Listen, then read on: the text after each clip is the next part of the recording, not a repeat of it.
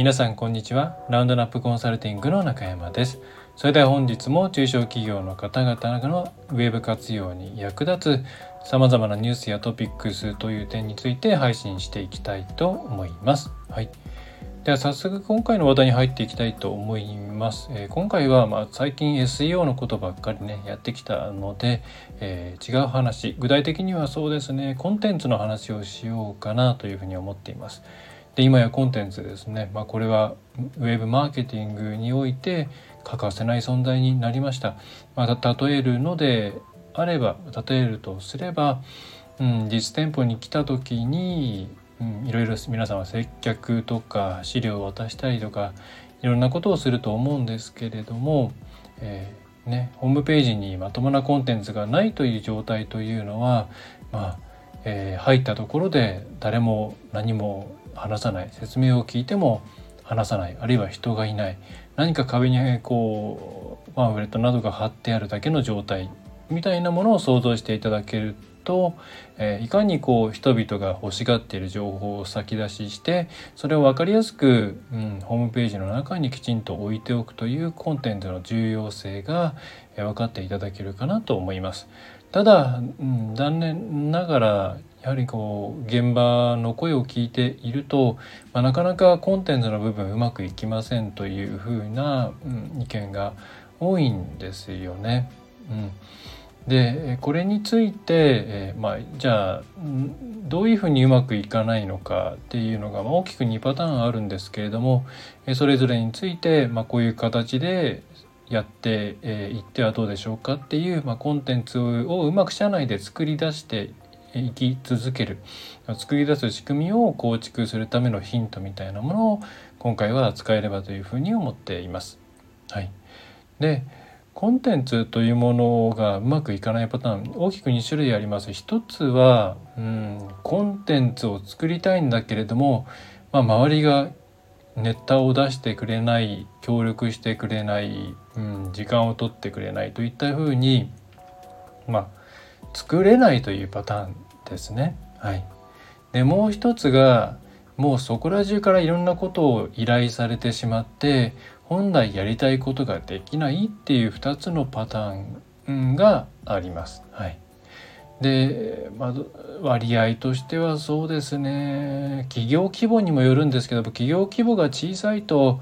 周りがなかなかっていうパターンの方が多いですし企業規模が多いあるいは部署がこういろいろあるっていうパターンになってくると割と後者のいろいろオーダーが多すぎてっていうパターンが増えてくるような、まあ、印象がありますね。はい、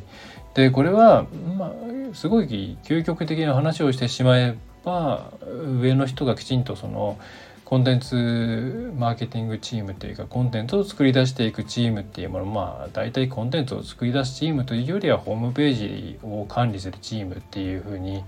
えーね、くくられているケースが中小企業では多いと思うんですが、まあ、そこに対して周りそこをどういうふうに扱えばいいのかっていうことを上の人がきちんと周知徹底していないことが原因だと思います。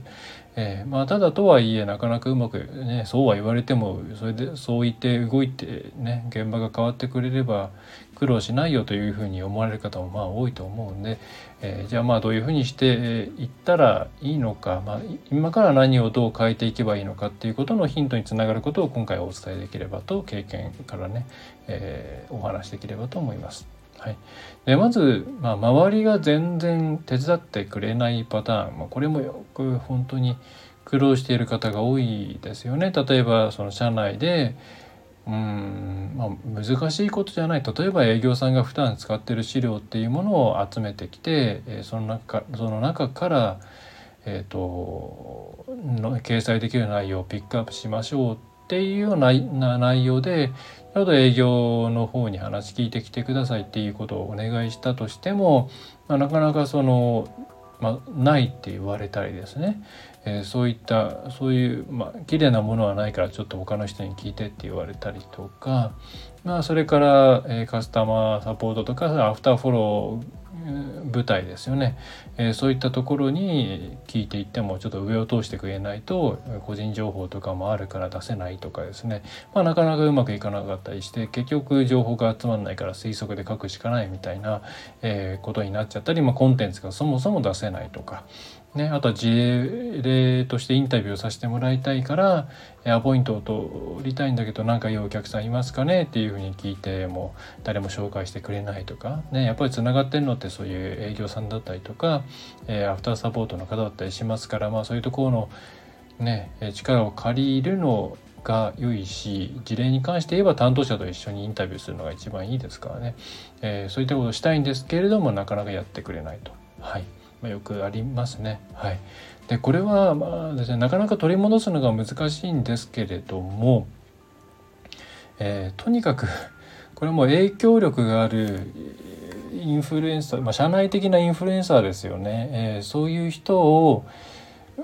巻き込まないともう無理です、えー、でそういう人がチームに参加していて何もしていないとしたら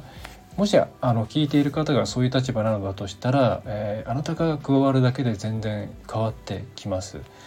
でえー、まあ、そうじゃないそう、まあ、苦労している立場の方だとしたら、まあ、どこかに自分たちのこのうん仕事を、えー、支援してくれる人がいないかっていうのを探すのが第一歩です。はいえー、できるだけ、ね、影響力がある人がいいんですけれどもえー、それなんでしょうねその例えばさっきの話で言えば営業さんとかカスタマーサポートとか、ね、個別にこう関係性を作っていくよりもはるかはるかに早く物事は動くと思います。でこの時皆さんやっぱり心配になってくるのがじゃあ上から下ろすっていう形になると、えー、そのチームの、えーとまあ、依頼先のさっきまで渋っていた営業さ営業さんとの関係が悪くなっちゃうんじゃないかっていうふうに心配される方も多いと思うんですね。でこれに関して言えば、うんまあ、悪くなることもあるでしょうねともう覚悟するしかないです。もうそういう仕事なんですよ。でこれに関してはもう営業なら営業で営業さんに案件で返すっていう気持ちを持ってやるしかないと思います。残念ながら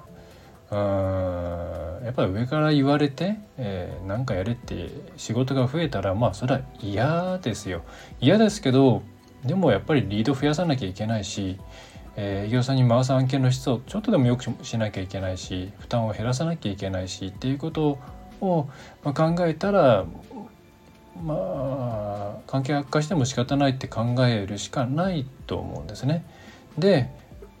ただそこの部分の圧力っていうものを、えー、できるだけ減らしてくれるようなその先ほどのその社内的なインフルエンサーですよねっていうものを探す、えー、これが非常に、まあ、そういう意味でも重要になってきます。で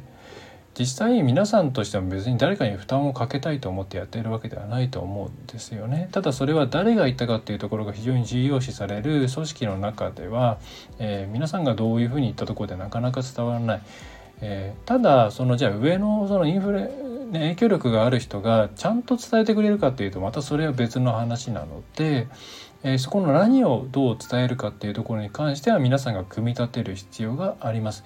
例えばその分かりやすくその、ね、営業さんのその普段お客さん最近どういう質問してくるんですかっていうアンケートを取りたいということであれば、えー、なんだろうホームページにその情報を載せたいから、えー、それを聞きたいんですっていうのではなくて、えー、皆さんのところに持ってくる、いろんな案件というものを、まあ、できるだけ角度の高い状態でまた皆さんがこう質問対応などにとか誤解を解くために、えー、必要な手間とかを減らしたいそういう人を持っていきたいのでホームページをもともとこういうふうにしていきたいんですとなのでちょっと大変かもしれないですけれども、えー、協力してもらえませんかというように動いてもらう人のメリットになるということをきちんと伝えると。えーお客さんのメリットにもなるし皆さんのメリットにもなるからだからちょっと手間だけれどもお手伝いしてくださいっていうふうに伝えてくださいと言える、まあ、社内インフルエンサーを探すっていうですね、えー、これが一番聞くのではないかなと思います。で理想的にはホームページを例えばまあ作った段階それからリニューアルをかけた段階で、えー、そういう人をもう巻き込んでおいた方がいいんですよね。そしてプロセスを一緒にまあ知っておいてもらった方がいいです。例えばうちで作る場合っていうのは何でそれを作るのかとか、えー、どういうものが理想的に必要なのかそういうことをご説明するんですけれどもそれをあらかじめ聞いておいてもらうだけで、えー、何でしょうね。そのなんだろうな。動いてくれる人っていうのはあそういうことなんだと、うん、じゃあこれはまあ手伝わなきゃいかんなというふうになってくれたりするので、えー、そういう観点でもなるべくそういう方に会議だけでもいいから加わってくれないかなっていうふうにお願いするようにうちではしていますね。はい。えー、なので究極的にはそのホームページ、まあ、そもそもホームページって一つのチームに任せる方一つの一つのチームとかもう最最悪の状態だとまあ一人に任せておくものではないですよね。会社としてかなり生命線ですから。本来はねちゃんとチーム組まなきゃいけないんですけれども、まあ、なかなか難しいケースもあると思うんで、えその場には、え今申し上げたような、え、個別のアプローチをするよりも動かせる人間にまず動いてもらうと。ただそれに関してフォローどういうふうに動いてもらうかっていうのはフォローアップしていくというような、やり方をとっていただくのがいいと思いますと。で、えー、もう一個もう一個のパターンがあって、まあ、こっちも結構あるんですけど例えばホームページ作りました、えー、まあ、前と結構変わりましたねとかあと自分たちでも結構更新できるようになりましたよとかって、まあ、ワードプレスになってね入れてねうちでもワードプレスとか、まあ、小さいサイトなら PIX とか、えー、そういった皆さんでできるだけ自立できるような仕組みを入れることを大前提にしていますので、えー、結構そのうまくいくと本当に自立して皆さんページを作ったりとか修正できるようになっていくんですよね。でそうすると結構ありがちなのが、えー、うちでこういう新製品作ったからこの情報を載せてよとか、えー、今度こういうキャンペーンやるからこういうページ1枚作ってよとか、えー、今度ウェビナーやるかウェブセミナーやるから専用のなんかサイトみたいなの作ってよとか、え、それから何でしょうねえっ、とお客さんにこういうことを聞かれるからこれどっかにアップしといてくれないとかいろんなオーダーがですね一気に来るっていうケースですね。まあ、これは周りが動いてくれないっていう方から見れば幸せだな大事に思われてていいなって思われるかもしれませんがこれ何が問題かっていうとそもそもちゃんとそのね、ホームページのコンテンツを作るっていうことでいろいろ計画していたにもかかわらずそのリソースがどんどん周りに食われていってしまうんですね。えー、こういったものをあの今社内顧客に食われるってよく言うんですけれども会社の中にいる他のチームをお客さんみたいに扱ってしまってそこのオーダーをただただやっていくだけでなんか1ヶ月が終わっていくみたいな状態ですね。で、えー、これもありがちだと思います。でこれは